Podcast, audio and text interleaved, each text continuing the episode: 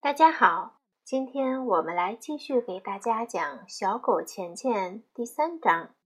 这是一本引导孩子正确认识财富、创造财富的金钱童话。第三章，达瑞，一个很会挣钱的男孩。吉亚，该起床了！我听见妈妈在喊我。要不是妈妈叫醒我，我肯定睡过头了。我觉得，有时候人想多睡一会儿，是因为想让梦做得更长一点儿。我在床上伸了个懒腰，妈妈拉开了窗帘儿，阳光顿时洒满了整个房间。看到屋里一片乱七八糟，妈妈生气地摇了摇头。她一下子就发现了我的梦想储蓄罐，于是把两个都拿起来看。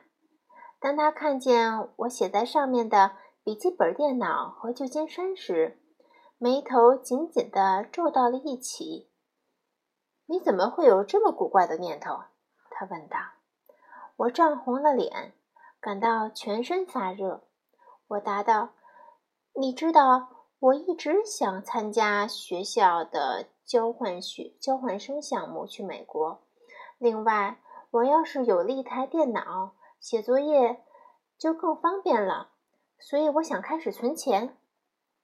妈妈两手拿，各拿着一个被我当做梦想储蓄罐的盒子，吃惊地看着我。她把一个盒子摇了摇，里面的那枚五马克硬币撞在盒壁上，发出沉闷的声响。这里真的有钱，她感到很惊讶。究竟有多少钱？我不想和妈妈讨论下去，于是含含糊糊地说：“五马克，五马克就想买笔记本电脑，就想去美国旅行。你等的时间一定不会太长。”妈妈开始咯咯地笑起来。假如你旅行需要三千马克的话，那么他在脑子里计算着，这可不是他的强项。一个月攒五马克，一年十二个月就是六十马克，十年就是六百马克。好，等你攒够了钱，已经过去五十年了。他终于得出了一个结论，笑得前仰后合。我讨厌妈妈嘲笑我的样子，泪水不争气的夺眶而出。我不想让妈妈看见我哭，所以拼命的忍着。可是怎么努力都没用。这让我更加恼火了。妈妈跑出房间，大声的叫：“爸爸！哎，乔治，我们的女儿是个理财天才，她马上就要去旧金山了！”哈哈哈！我再也控制不住了，我对着走廊大吼道：“你们等着瞧吧，我一定会去的！而且我明年暑假就去，我连一张明信片都不会给你们寄，你们就自己背着一屁股烂债吧！”我不会帮你们的。接着，我摔上了门，扑倒在床上，放声大哭。我生自己的气，谁让他告诉我的？谁让我告诉他的呢？闭上嘴不就行了吗？我恨不得把盒子踩个粉碎。这种存钱的想法太可笑了，肯定没有用的。放学以后。我要马上告诉钱钱，这是多么无聊的一件事。等我成了老太婆的时候再去美国，这主意真是绝妙透顶。学校里的一天糟糕透了，在课堂上我根本没办法集中注意力。幸好这天没有测验，甚至不用做任何课堂作业，否则我的成绩肯定一塌糊涂。我也没和我的好朋友同桌莫妮卡说一句话，我一言不发地想着心事，迫不及待地盼着能马上放学。最后，莫妮卡忍不住了，她写了张字条给我，而我连看也没看就塞进了牛仔裤兜。休息的时候，我飞快地跑出了教室，我只想一个人待着。但是莫妮卡跑过来追上我，问道：“你这是怎么了？是病了，还是丢了什么东西？和爸爸妈妈吵架了吗？还是前面的主人来找你们了？别难过，一切都会过去的。全都不是。我不耐烦地打断了莫妮卡，否则他会一刻不停地问下去。莫妮卡就是太喜欢说话了，而且根本守不住任何秘密。所以我们的班长亚森总是说，如果谁把什么事情告诉莫妮卡的话，就和登在报纸上没什么不同了。莫妮卡还在锲而不舍地刨根问底。他和所有爱说话的人有同样的毛病，好奇心特别强。我知道这一下子，我别想安静了。于是，在心里盘算着怎么对他说，才不会对钱钱有任何威胁。我决定告诉他梦想储蓄罐和妈妈嘲笑我的事。对他说完这些之后，我又补充说：“所以。”我必须有很多很多钱，而且要快。莫妮卡迷惑不解地看着我说：“那你就问你的爷爷奶奶要嘛，他们肯定会给你的。要是我就这么做。”莫妮卡，我爷爷奶奶的钱自己还不够用呢。我答道：“莫妮卡家里很有钱，跟我家的情况完全不同。”那就问你的叔叔婶婶要。莫妮卡建议道：“你烦死了。”我对他说。我们家的人都没有钱，我没办法拿到钱。也许确实是这么一回事儿，但是我还是要说，你太容易放弃了，连试一下都不愿意。在做什么之前，你总是首先想这事是做不成的，这样肯定不会成功。他回答说：“我心里一动，钱钱也对我说过类似的话，也许他们真的说对了。莫妮卡的确有很多缺点。”但是他的优点就是从不气馁。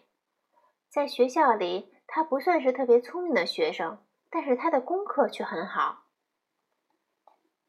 休息时间结束了，我们又回到了教室。我暗暗告诉自己，不能再这样悲观了。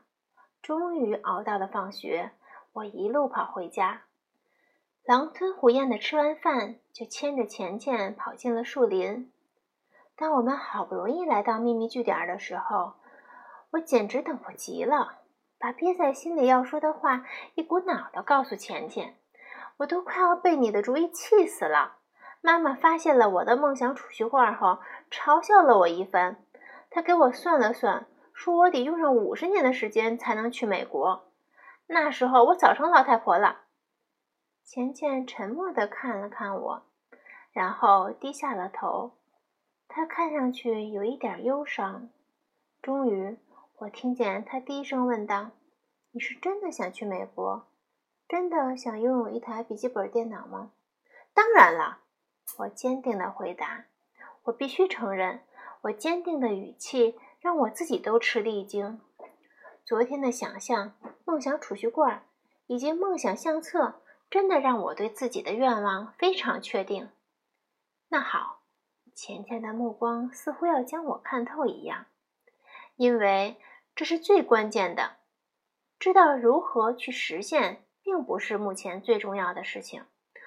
最重要的是，你真的有这样的愿望，否则你一遇到困难就会放弃了。他说的对，和妈妈的争吵让我更加坚定了自己的想法。我一定要做成这件事。我从来也没有说过这件事很容易成功啊！钱钱继续说，但是我真没想到妈妈会是那种态度。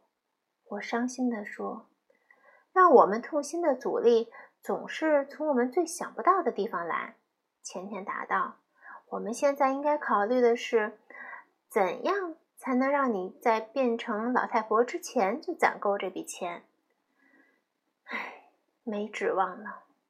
我回答钱钱：“我已经和莫妮卡讨论过这个问题了。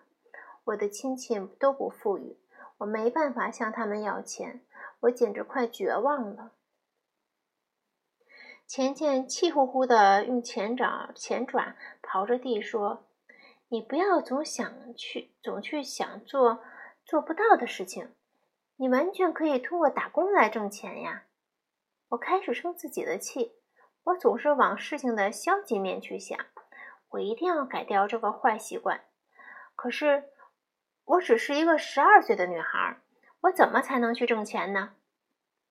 我有了一个主意，也许我可以定期在我们家的花园里割草，这样我肯定可以有几马克的收入。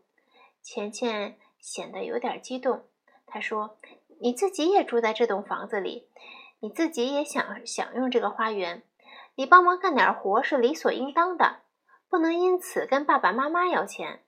再说，爸爸妈妈也为你做了很多事，他们也没有要你付过什么钱呀。你说的也对，那我该到哪里挣钱呢？我问他。没有比这更容易的了。我立即听见了钱钱的回答。我会给你讲一个有趣的故事。一个叫达瑞的美国男孩。他在十七岁的时候已经挣到了几百万马克，而他其实只不过是一个非常普通的男孩。但是在讲故事之前，我先要告诉你一个非常重要的道理：你是否能挣到钱，最关键的并不是你有没有好点子，也不是你有多聪明，而是你的自信程度。我的自信程度，我重复着钱钱的话，又问道。这和挣钱有什么关系呢？钱钱一脸严肃地直立起来，他是在向我表明这是非常重要的内容。你的自信程度决定了你是否相信自己的能力，是否相信你自己。假如你根本不相信你能做到的话，那么你就根本不会动手去做；而假如你不不开始去做，那么你就什么也什么也得不到。我不能肯定自己是否真的听明白了，但是我想起了一件事。不久前有一次，我忘记第二天有课堂测验，事先没有复习。早晨到了学校，班里的同学和我说起了测验的事。我相信自己可以在很短的时间里复习完，于是逃了两节美术课，躲在校园里的一张长椅上开始复习。结果那次测验，我真的得了个良。如果我不相信自己的能力的话，我就根本不会开始复习了。太棒了！钱钱欢呼道：“这就是自信。”我总是忘记他能读懂我的想法。我还没有完全从自己的回忆中走出来，于是有点恍惚地说：“我不觉得自己特别自信。”那没关系，钱钱说：“自信是很容易树立的。”你想知道应该怎么做吗？当然了，我赶紧回答。那么我可以告诉你，你去准备一个本子，给它取名叫做“成功日记”，然后把所有做成功的事情记录进去。你最好每天都做这件事，每次都写至少五条你的个人成果，任何小事都可以。开始的时候，也许你觉得不太容易，可能会问自己。这件事或那件事情是否真的可以算作成功？在这种情况下，你的回答应该是肯定的。过于自信比不够自信要好得多。钱钱想了一会儿，然后接着说：“你最好立即开始这项工作。我们一会儿晚饭后再见。到那时，我会给你讲达瑞的故事。”我很想立即听到达瑞的故事，可是我越来越信任钱钱了，相信他的安排是有道理的。看上去似乎所有的事情都在他的掌握之中，所以我同意了。我们一起散步回家。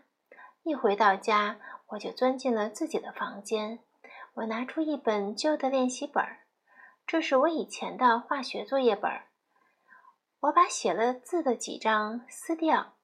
然后在本子的封面上贴了一张新的标签，写上“成功日记”。我写下今天的日期，准备开始我的第一篇成功日记。我目不转睛地盯着面前的白纸。我昨天都做成了什么事呢？想了好一会儿，除了准备梦想储蓄罐这件事，我什么都想不起来了。但是另一方面，我又不敢确定这件事是不是成功。我问自己，是不是能算上这件事？我突然想起前天对我说过，开始时如果不能肯定是否应该写下这件事，那就应该做出肯定的回答。于是我开始写：一，我做了两个梦想储蓄罐，尽管我不能肯定这是否会成功，但我还是这样做了。如果我不做，就绝不会成功。二，我在每个储蓄罐里放进了五马克。三，开始做梦想相相相册。四，今天开始撰写我的成功日记。五，决定挣很多的钱。六，我决定永不气馁。七，我要学很多有关钱和挣钱的知识。我看了看自己列的单子。突然感到非常自豪，做这些事的孩子肯定不会多。我觉得自己甚至有点骄傲自大了。但是，也许所有不寻常的人都有一些疯狂吧。接着，我写完了家庭作业。吃完晚饭，我和钱钱走进了树林。现在是夏天，天黑得很晚。妈妈不喜欢我晚上去树林。但是我必须和单独独单呃铁钱钱单独说话。我先得意洋洋地告诉钱钱，我真的在成功日记里写下了五件我做成功的事情。钱钱对此很满意。然后我急切地等着听关于达瑞的故事。钱钱不再吊我的胃口，他开始讲故事。有一次。达瑞对别人讲自己的故事，而我正好听见了。故事是这样开始的：在达瑞八岁的时候，有一天他想去看电影，但是没有钱。他面临一个基本的问题：是问爸爸妈妈要钱，还是自己挣钱？最后他选择了后者。他自己调试了一种汽水儿，把它放在街边，向过路的行人出售。可那时正是寒冷的冬天，没有人来买，只有两个人例外：他的爸爸和妈妈。他偶然得到了一个机会，可以与一位非常成功的商人谈话。当他对商人讲述自己的破产史后，商人给了他两个重要的建议：第一，为别人解决一个难题，那么你就能赚到许多钱。第二，把精力集中在你知道的、能做的和拥有的东西上。这两个建议很关键，因为对于一个八岁的男孩而言，他不会做的事情有很多。于是，他一边沿着大街小巷漫步，一边不停地思考人们会有什么难题，他又如何利用这个机会为他们解决难题。这其实很不容易，好点子似乎都躲起来了，他什么办法都想不出来。但是有一天，他的爸爸无意中给他指出了一条路。吃早饭时，爸爸让达瑞去取报纸。这里必须补充一点：美国的送报员总是把报纸塞进花园篱笆上挂着的报箱里。假如你想穿着睡衣，舒舒服服的，一边吃早饭一边看报的话，就必须先离开温暖的房间，冒着寒风到房子的入口处去取。即使在天气不好的时候也是如此。虽然有时候只需要走二三十米，但也是非常麻烦的事情。达瑞的父亲取报纸的时候，突然冒出一个主意，当天他就挨个按响。邻居的门铃，对他们说：“只需要每个月付给他一美元，他就负责每天早上把报纸塞到他们的房门底下。”大多数人都同意了。达瑞很快有了七十个顾客。一个月后，当他第一次赚到了钱的时候，他高兴的简直飞上了天。高兴的同时，他并没有满足于现状。他还在寻找新的机会。成功了一次之后，他很快就找到了其他的机会。他让他的顾客每天早上把垃圾袋放在门前，然后由他运到垃圾桶里。每个月加一美元。另外，他还负责喂宠物、看房子、给植物浇水，但是他从来不以小时计费，因为用其他方法计费挣的钱更多。九岁时，他开始使用父亲的电脑，学着写广告。他还把孩子能够挣钱的方法记录下来，因为他不断有新的主意，所以很快他就有了丰厚的积蓄。他的妈妈帮他记账，好让他知道什么时候该向谁收钱。他也雇别的孩子帮他的忙，然后把收入的一半付给他们。如此一来，钱如潮水般的涌进了他的腰包。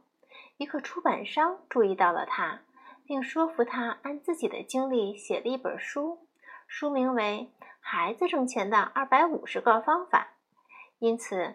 达瑞在他十二岁的时候就已经成为了一名畅销书作家。后来电视台发现了他，邀请他参加了许多儿童谈话节目。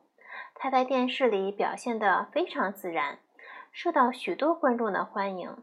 十五岁的时候，他创办了自己的谈话节目。